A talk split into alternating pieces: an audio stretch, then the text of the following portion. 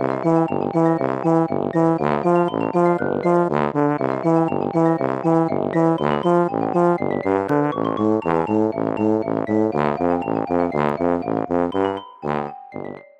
家好，我是帅帅。大家好，我是 GoGo。欢迎收听你的宅友已上线。今天聊的是神明主题的动漫作品。首先要分享的是《神明便利商店》这一部是我朋友推荐给我的，一看成主顾，而且又觉得这么赞的台湾漫画作品，一定要推荐给大家。没错，这部是漫画家谢东林在他的 Facebook 连载的漫画，内容就跟名称一样，是神明开的便利商店。它的开设地点是在台湾民间，所以你我都有机会可以踏入，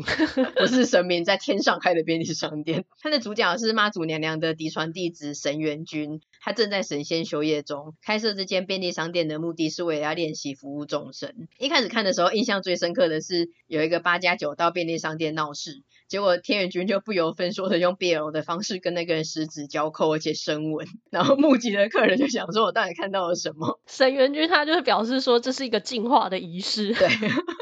那个客人吓到变成毕卡索的立体派画风，超好笑。原来是因为神元君他的体内有另外一个人格，深吻是为了要把那个奥 K 的晦气吸出来，嗯、所以后来那个奥 K 就得到了净化，然后爽朗的离开。如果是你，你会想要被他净化吗？没有，我刚才讲的是，因为那个八加九是男的嘛，他是爽朗的离开，不是娇羞的离开，没有顺净化顺便掰弯这样子。神明还是有分寸的吧？进化好可以吧？好进化不进化吗？你不进化吗？你要一直那么坏下去吗？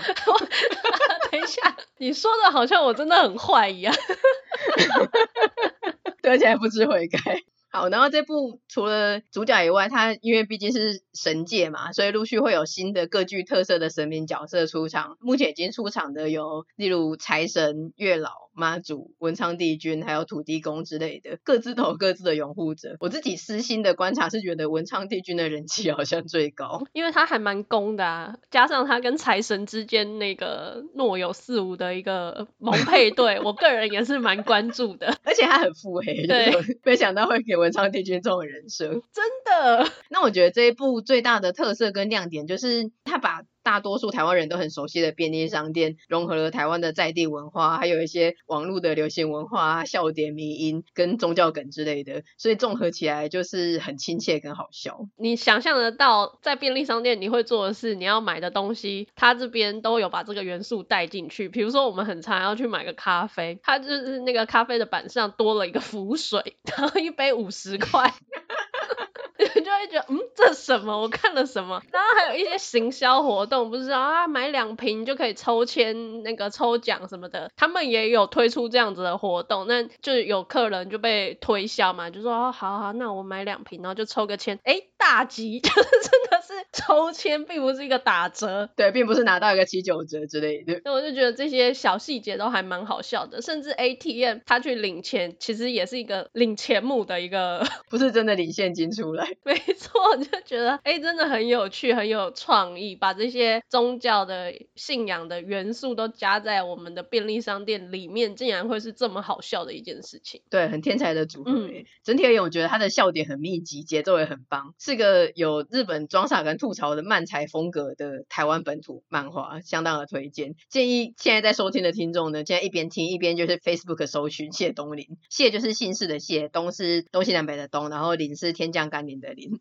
对，你现在一边就可以去搜寻，然后可以一边看，或是听完了之后去看，因为真的很好看。我个人不是很确定它连载更新的频率啦，因为我也不是每次一直去刷这样子，我自己都是隔几个礼拜就去 check 一次，然后一次看多一点的分量。那另外是这一部它有出 LINE 贴图，之前有一个朋友在我们的聊天室里面使用，就我们马上就惊呼，然后羡慕，直接就啊，神明便利商店怎么有？对，而且他之前没有讲嘛，然后就忽然丢出来，就要喝杯浮水嘛，然后他就吓到，想说靠你买了。对啊，因为它是在 Facebook 连载嘛，目前好像还没有出单行本，所以如果大家觉得哎看免费的，然后觉得这部作品不错的话，是可以去购买它的贴图来支持台湾的创作者。嗯，顺便也记录一下，如果大家想要支持我们的话呢，也可以购买我跟 GoGo 画的贴图，我们也之前也有画赖贴图，详情还有购买的链接在 SP 零五的单集介绍里面有。再来的话，说到神明主题的动漫，一定要提的是《圣歌传》，圣人的圣，哥哥的歌，大家应该佳姐都听过吧？它的主角是基督教跟佛教的两位灵魂人物，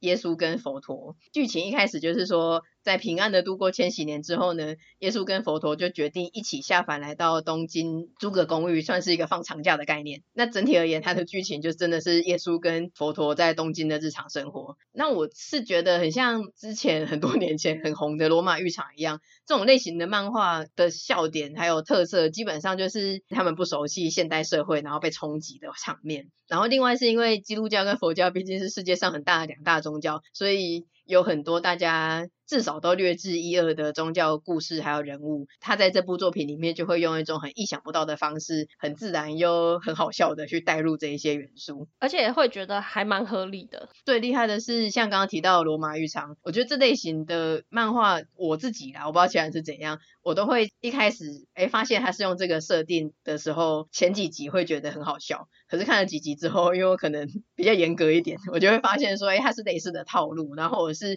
一些比较厉害的。点被用掉了之后，后面就会越来越牵强跟不太好笑，所以之后我都会弃坑。可是《圣歌传》目前已经出了十九集了，我都还是有一集一集的追，而且每次看都还是真心的会被娱乐到。对啊，他怎么这么有想象力？因为我觉得他除了本来的那些宗教故事跟人物这个既有的角色模板以外，他有用自己的创意跟设定去增加新的人设，而且这些人设你创了之后，你在后面的集数，因为大家老读者都知道了嘛，你可以去翻完，就比较会有梗都用光的窘境。像像这一部的话，他的耶稣是把他设定成个性比较孩子气，他会因为一些小事情就兴奋，然后很容易被一些新鲜有趣的点子吸引，还会因为被女高中生觉得像强尼戴普而暗爽。然后他有个人设是很很勤劳的在更新部落格，热衷于线上游戏。他线上游戏的角色名称是老爷，老爷，耶稣的耶。而且我记得他们有一次也拿了一个传单回来，说：“哎、欸，你知道吗？竟然有这个漫才组合比赛，他想要去报名。”对，这个超好笑，跟佛祖还那个在那边练习，超好笑的。对，好像还取一个团体名称叫做“长发跟小卷毛”之类的。对，佛陀他们两个超尴尬，在麦克风前面超好笑。然后有的时候会冲动型购物，就是这种人设，然后网购一些不太实用的东西，然后佛陀就会念他。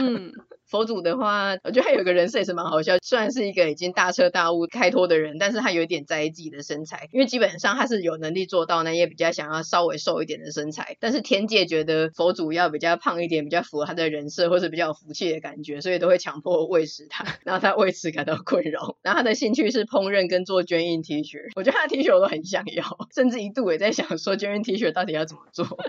你可以去学习呀、啊，佛祖都做得到了，你一定也可以。佛祖都做得到了，我一定也可以。讲话是不是相反？他没有用他的那个法力去做这件事情呢。好了，也是。虽然乍听之下觉得很像，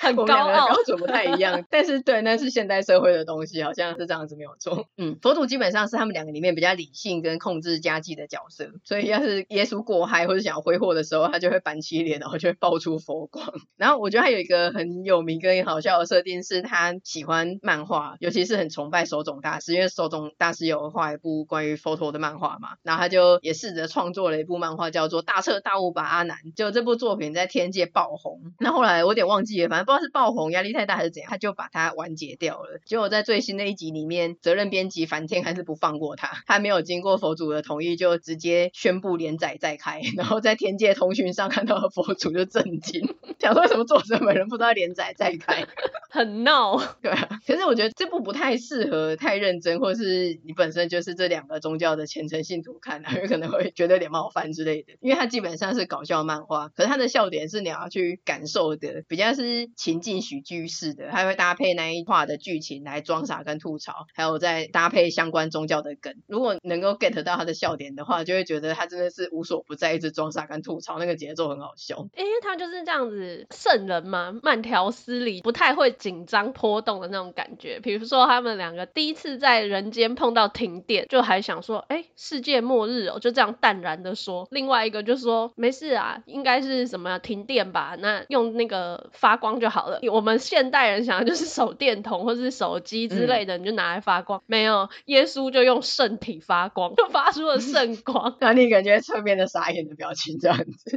或是吐槽？没错，就很好笑。类似这种，就对我们来说有点习以为常，但是融入了他们个人的一些特质，你就会觉得很有趣。除了他们两个以外，其他的出场角色也很可爱。我最有印象的是有一个叫做佛罗的，他其实是嗯，算是。是佛祖的反派角色吧？不知道史史实上是怎样。可是在这里面的人设，他的个性是爱逞强又不太聪明，每次都想要出来妨碍佛祖，但是因为都太失败，然后最后反而都会被安抚跟同情。嗯，记得有一次好像买了一个什么东西，他以为很厉害，然后想要来吓他们之类的，结果佛祖跟耶稣一看就想说，这不是毕业旅行路边的纪念品店会卖的东西吗？然后就很可怜，同情他的收下这样子。那一回很有印象。佛祖那边的反正就是 一些比较没有鉴别度，因为他们的打扮跟发型都一样。耶稣那边的天使们比较有特色，那也都很活跃。我记得他们有个大天使，那个大天使也蛮常出来闹事的。我特别有印象的是有一对双胞胎吧，好像叫渔夫兄弟，嗯，他们也蛮活跃的。然后他们好像有经营 YouTube，也是很红，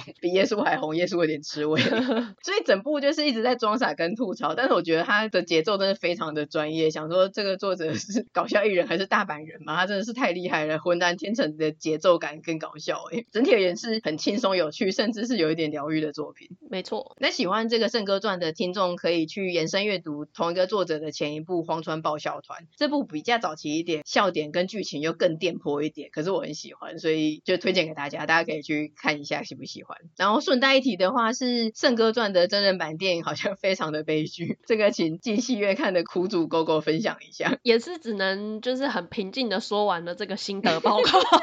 因为其实当初还蛮期待的，毕竟很喜欢《圣歌传》嘛，又觉得哎、欸，那个演员都还蛮喜欢的，基本上在上映之前的期待度就蛮高的。嗯，如果你有看《圣歌传》的人，你会发现它都是每一个短片去组成的一集作品，所以它不是真的四格漫画，可是就是很短，在电影里面它并不是把这些串成一个剧情连贯性的故事。是，它一样是把漫画里面的这个阶段性短片短片去串，就变成是电影也是一个短片接一个短片，就没有那个连贯性。所以如果你没有看漫画的人，你去看电影会很难去 get 到它的笑点，因为有一些笑点的氛围，我觉得是要透过漫画那种文字图面你自己去感受的。对，反而是影像很难去呈现出来的。嗯，那个分镜跟节奏感。嗯，而且有可能会让你觉得尬尬的。另外，它这个氛围情境下，他找找了。个演员叫做佐藤二郎，如果大家对他有印象的话，佐藤二郎他比较常扮演的角色就是有一点闹，有点话很多，然后就会一直这样边自言自语，嗯，怎么样怎么样怎么样那种角色的。如果他在别的地方发挥的话，可能会起到有趣的作用。可是对我而言啦，在这里面这个角色就没有加分。本来应该是喜剧的，结果我从头到尾就有点严肃的看完，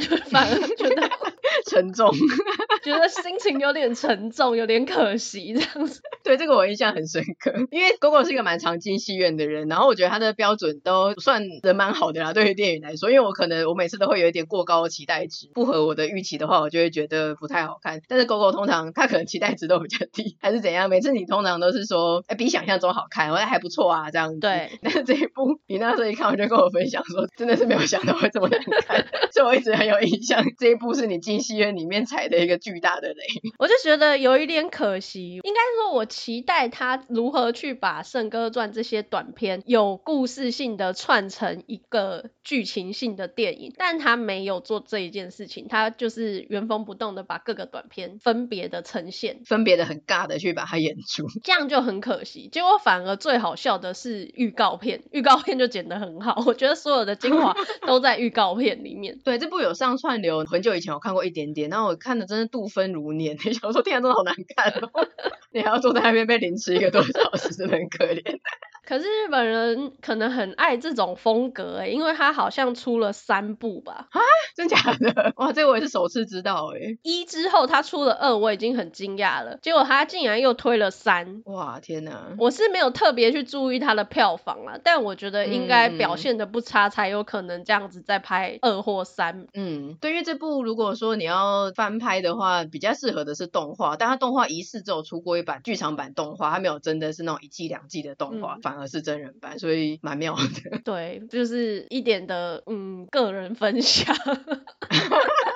啊，总之只是提一下。但这部漫画是很好看，大家真的是可以看一下。没错，真的是建议不要错过漫画。好，那我们最后一部要分享的神明主题的动漫叫做《流浪神差》。这部在很久以前听众有许愿过，那我们今天终于有机会在这个主题一起来聊一下。它跟前面两部的基督教还有佛道教信仰比较不一样。这一部出现的神明主要是传统日本宗教里面的神明，像是七福神啊、天照大神之类的。嗯，不过这一部的主角叶斗，他不是真的名列仙班、鼎鼎有名、大家都认识的那种神，他没有神社跟香火，他的愿望是有朝一日能够建立起他自己的神社，所以目前他还在草创白手起家的阶段嘛，他就在人间，然后到处在墙壁上写上自己的手机号码，并且他会用五块钱的香油钱作为代价来做着有点像是万事屋的工作，我就到处帮人家打杂啦、解决疑难杂症之类的。他平常的外显形象是穿着一个全套的运动服，然后缠着一个有点微残破的领巾，看起来有点鲁蛇，个性又有点厚脸皮，三八三八的。不过他的真实身份其实他是灾厄之神霍金神。嗯，那除了霍金神之外，他的另外一个神格的分类其实是武神，所以真的要打的话，其实战斗力是蛮强。但平常没有战斗的场合的时候，就是一个没有香火、有点鲁蛇，然后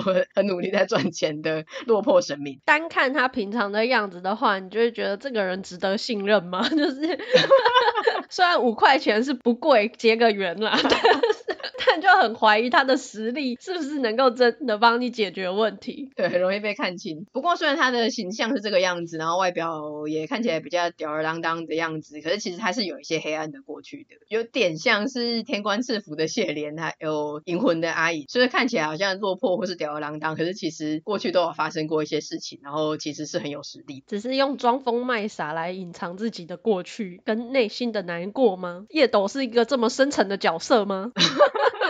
这不好说。然后故事的女主角是一个叫做日和的女高中生，后来是高中生啊，但最开始出场的时候是初三。她初三的有一天，她是为了要救她以为要被公车撞的叶斗，把她推开来，就反而自己被车撞。车祸之后，她的体质变成介于人类跟彼岸两界的人，非常的容易灵魂出窍。那这样就很麻烦，就是她不是自己能够控制的，她随时会灵魂出窍，然后她的身体就是摆在那边，所以她不想要这样的体质，她就有跟叶斗讲说，希望她能够找方法帮她恢复原来的体质，就因此跟夜斗结下了缘分。这一部另外一个重要的角色叫做雪樱，她的外表是十四岁的少年，她是夜斗的神器。那解释一下神器，神器是这部作品很重要的设定之一。神器顾名思义就是神的武器，你就会觉得很像是一个物品或是器。可是它在还没有化为神器之前，其实它是一个人类的无主孤魂。然后在跟神明签订契约之后，它就会长久的留在神明身边。平常就是在人类的时候的形态，可是，在主人呼唤它的时候，它就会变成某一种特定的道具来让神明使用，例如刀啦，或是。扇子啊、耳环之类的，神明跟神器的关系是神明有给神器赐名的权利，就他赐人类的时候叫什么已经不重要了，从此他就是这个神明赐给他的名字。那赐的名字会用一个汉字的方式，像刺青的样子刻在那个神器的人类的身体身上。嗯，像雪鹰身上出现的字就是雪，刻在他身上的名字是雪。你想要唱歌对吧？我用念的你也感受出来了吗？当然。那你需要我帮你赐名吗？为何啊？而且我把自己放在神的高度，对啊，你是个气，这 莫名其妙。不过雪樱跟叶斗之间的关系跟一般其他神明跟神器的关系比较不一样，毕竟叶斗本身就你知道比是一个比较不一样的神，而且他平常就是一个被呛的角色。雪樱是一个然后青少年，表面很喜欢逞强，但是他其实个性是还蛮认真的，而且他如果以他过世的年纪十四岁的话，基本上他的心智是停在这个比较不稳定的叛逆期，所以他跟叶斗之间的相处，比起主从的关系，更像是平辈或是兄弟。是哦，我自己感觉比较像父子诶，我觉得叶斗对他。前期那时候真的很努力的想要，也不是很努力啦，就是他对他有一些信任，他希望雪英可以真的被他所用，两个人有一个羁绊，所以他对他做的一些坏事，基本上是先视而不见，当然这些最后都会反映到他身上，造成一个很不好的影响。可是他前期是冷下来的。嗯，我也是在想说，到底是兄弟还是父子？但嗯，就外表来说，或是以父子那种成熟的感，叶斗好像又没有，但确实他是很包容他，因为毕竟可能他再怎么样也是一个。个知道他的过去，还有一些这种神界的规矩的人，所以他能够以一个比较高的角度跟心态去成熟的、比较有耐心的去接纳他。因为雪莹他的心智年龄就刚刚讲过的嘛，十四岁还是个少年，所以一方面他虽然很有成长的潜力，可是一方面他很容易被影响、学坏啦之类的。尤其是反派的撩拨，这个故事的设定是刚刚你有稍微提到的，就是神明跟神器之间有一个很特殊的关系，不是只是说哦，神明就是一个比较高的存在，然后我就是使用这个物品，像它是非生命的角色这样子。其实他们两个有点算是一心同体的。如果神器有负面的想法或是行为的话，神明会因此感到痛苦，而且其实真的是会被削弱。嗯，那如果状况真的恶化到不行的神器，它甚至会变成妖，像刚刚讲的，一直去刺伤神明，然后让神明的身上出现一些黑色的像疾病啊，或者逐渐蔓延到全身，最后甚至这个神他会呃死掉。我不知道怎么形容神的死掉，但他就是会真的是消失。因为我是追到最新一集，印象中最少两次叶斗都有因为雪鹰的黑化被搞得很惨。他真的很不稳定欸，我觉得。你是不是看雪鹰有点不爽，他是让你想到日向？因为发型有点像。不是，不是，因为他真的太年轻嘛，太少，太年轻。可是我觉得不能用年轻去包装他所有做的这些不好的事情。他没有被好好的指引，那就算是去说他好了，他也没有被导到一个正轨上。这些事情是他。不应该做的，我觉得真的不能用他还小，他还不懂事 这件事情去淡化他做的这些事，所以我还是觉得他这么做是不应该的。嗯，尤其有复数以上。对，而且我觉得他们两个叶斗跟日和都没有好好的先指引他，或者是也不知道该怎么指引他，只能用一个最激烈的极端的方式，比如说就是叶斗真的是搞到快死，然后让雪樱自己去感受到说，哦，原来他这样做对叶斗的。伤害是这么大，继而自己去体悟。那难道每次都要搞到快死？那真的死了怎么办？对啊，但我觉得也不知道怎么引导，因为他们俩就是生活，嗯，不知道要怎么样去跟他讲说，哎、欸，你要知书达理啊，你要乖啊，你要那个不要做坏事啊，这样子。而且就是最后这样算暴雷吗？我们在防防雷耶，反正我忘记前面第一次是什么原因。可是后来本来如果就这样正常的生活，他可能也是只是喜欢呛叶斗而已，他心里还是喜欢他，甚至有点小尊敬他。主要是那个反派他那个父亲跟那个野良的撩拨啦，所以他就会往一些比较钻牛角尖的方向去想，然后甚至他最后他会去让他想起说，哎，对，那他生前是怎么样？然后觉得叶斗是不是都在骗他，在利用他？为什么他都没有跟他讲之前的事情？类似像这种的剧情，但是我也觉得一次两次真 的付出次数。以上就会觉得奇怪，这个人真的是没有学习能力，然后他就一直觉得自己是受害者，自己受伤的同时，他也去伤害叶斗。叶斗他虽然没有告诉他，但是他不告诉他是有他的原因的，但他就只是想着说，你都没有告诉我，你只是在利用，真的是叛逆期的青少年，没有同理心，有办法去帮别人想，说他其实是有原因的，他就只会觉得他自己最受伤，就很钻牛角尖，养不熟的白眼狼。也没那么坏。这部因为我是花了十几年看的时候，真的是对细节没有什么印象，我很担心会讲错。如果讲错的话，希望读者能够体谅。我现在都是凭感觉在讲而已。但我自己觉得，就读者而言的话，就先不管他们之间的关系到底是什么，或是谁很不成熟，谁没有带领谁。因为如果你发生第一次的时候，你就会觉得说，哇，没想到会这样子，然后对黑化还有被刺伤的印象很深刻。但这个发生第二次、第三次的时候，就会觉得有点烦，就觉得哎，这个剧情好像不是很必要再发生一次。然后我觉得。这部另外一个亮点是说，它的设定很详细，它有很多独特的专有名词，尤其是神器的部分。例如像黑化的神器，它要进行一个叫做血的仪式进化。神器的嗯，算是 level up 的过程吗？它会有一些专有名词，像是什么助气啦、道标啦、野良啊、境界线之类的，这些都只是先带过这个名词，时间有限，没有办法一一的解释，只是想要说明说，其实这一些都是这一部作品独特的专有名词，然后是让人蛮印象深刻的设定。然后它的出场角色也很多，讲一些大家如果熟悉日本文化就会听过的神明，像是学问之神菅原道真，还有武神毗沙门天、惠比寿啊、剑域雷神，还有他们的神器们，他们每一个人都很多的神器，不像夜斗只有一个。然后我觉得厉害的是他们的每一个人的造型跟个性都很有特色跟识别度，不会是一些配角啦、杂鱼啦，或是出现重复类似的角色，或是很样板之类的。角色的情感跟故事的塑造的描述是蛮细腻，所以。基本上它的故事就是比较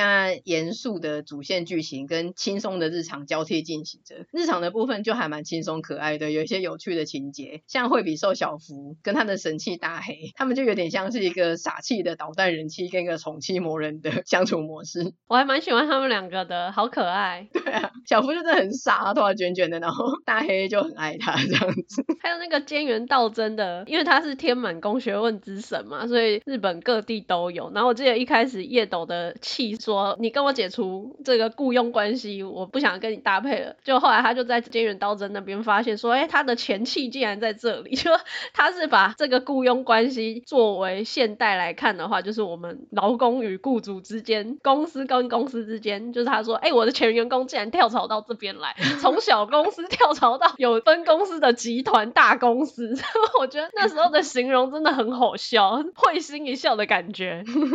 真的，那么有能力的员工，谁要在这个没发展的公司啊？他想要跳槽到大公司才有前途。而且他还跟那个新的学英在那边讲嘛，前员工作为一个前辈，还跟他说，你也可以再待个一下子再跳过来，就是建议他不要太早离职。累积经验了之后，对好笑。就这一段，我真的觉得日常的部分有它有趣的地方。嗯，刚刚讲的皮沙天门，她是女武神，然后超真。但是叶斗就很贱，他就没有征求他的同意就发行他的同人志赚钱。然后皮沙天门有一个神器叫做赵妈，她是女武神的大粉丝，她会偷偷的跟叶斗买来收藏。我个人还蛮喜欢赵妈这个角色的，就是粉丝的属性，然后平常又很认真这样子。对对对。然后我记得他的单行本后面都会附录四格漫画，那个也很棒，好像还叫做商演的四格漫画，我不知道有没有跟其他部漫画搞混。嗯，是现在除了牛妈以外，很少有的会在单行本的最后画一些有点像是 NG 画面啊，或是幕后花絮去恶搞吐槽主线的那种很好笑的四格漫画。反正它的主线基本上就是叶斗啊、日和还有雪樱之间的关系跟成长，然后另外一条就是叶斗还要跟这个作品的大 boss，也就是叶斗所谓的父亲断开魂结、断开锁链的过程。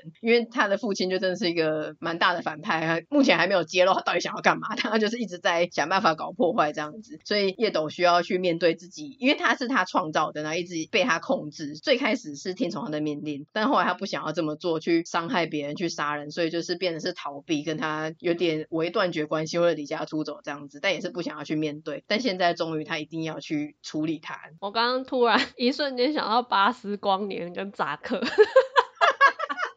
应该不是这种关系，我想。而且他那个父亲对叶斗有点情绪勒索啊，我有点忘记他是创造他还是怎么样。可是反正我后来发现，这会不会是一个其实嗯道教什么飞升的这种体系？因为跟天官赐福一样，就是说如果一个神他没有人记得或是没有人供奉了，他的神格就会消失。嗯，类似像这样，所以他就有点情绪勒索他，就是说除了我之外没有人记得你。那如果说你来杀了我的话，你自己也会消失。所以这也是叶斗一直不愿意去跟他对决的关系。一方面是。亲情绑架，一方面也是怕杀了他，也等于是自杀。日和会记得他，对，所以他遇到日和，等于算是他的一个救赎吧。对，不管是实体上让他不会消失的救赎，或者心灵上的救赎。而且，就日和有做一个小小的神社，有点像是自己做的，像公益课或是乐高那种做的一个小小的神社给叶斗，上面就写叶斗神，然后叶斗就很珍惜、很感动。这样，这也是我看漫画觉得印象很深刻的一段。对，所以这种漫画都是这样子，就是前期啊有一些日常的部分就会比较好看一点，然后后来就会越来越严肃。目前我已经看到的部分就是开始要对决他父亲的，所以剧情就有比较稍微闷一点，然后雪樱又黑化了。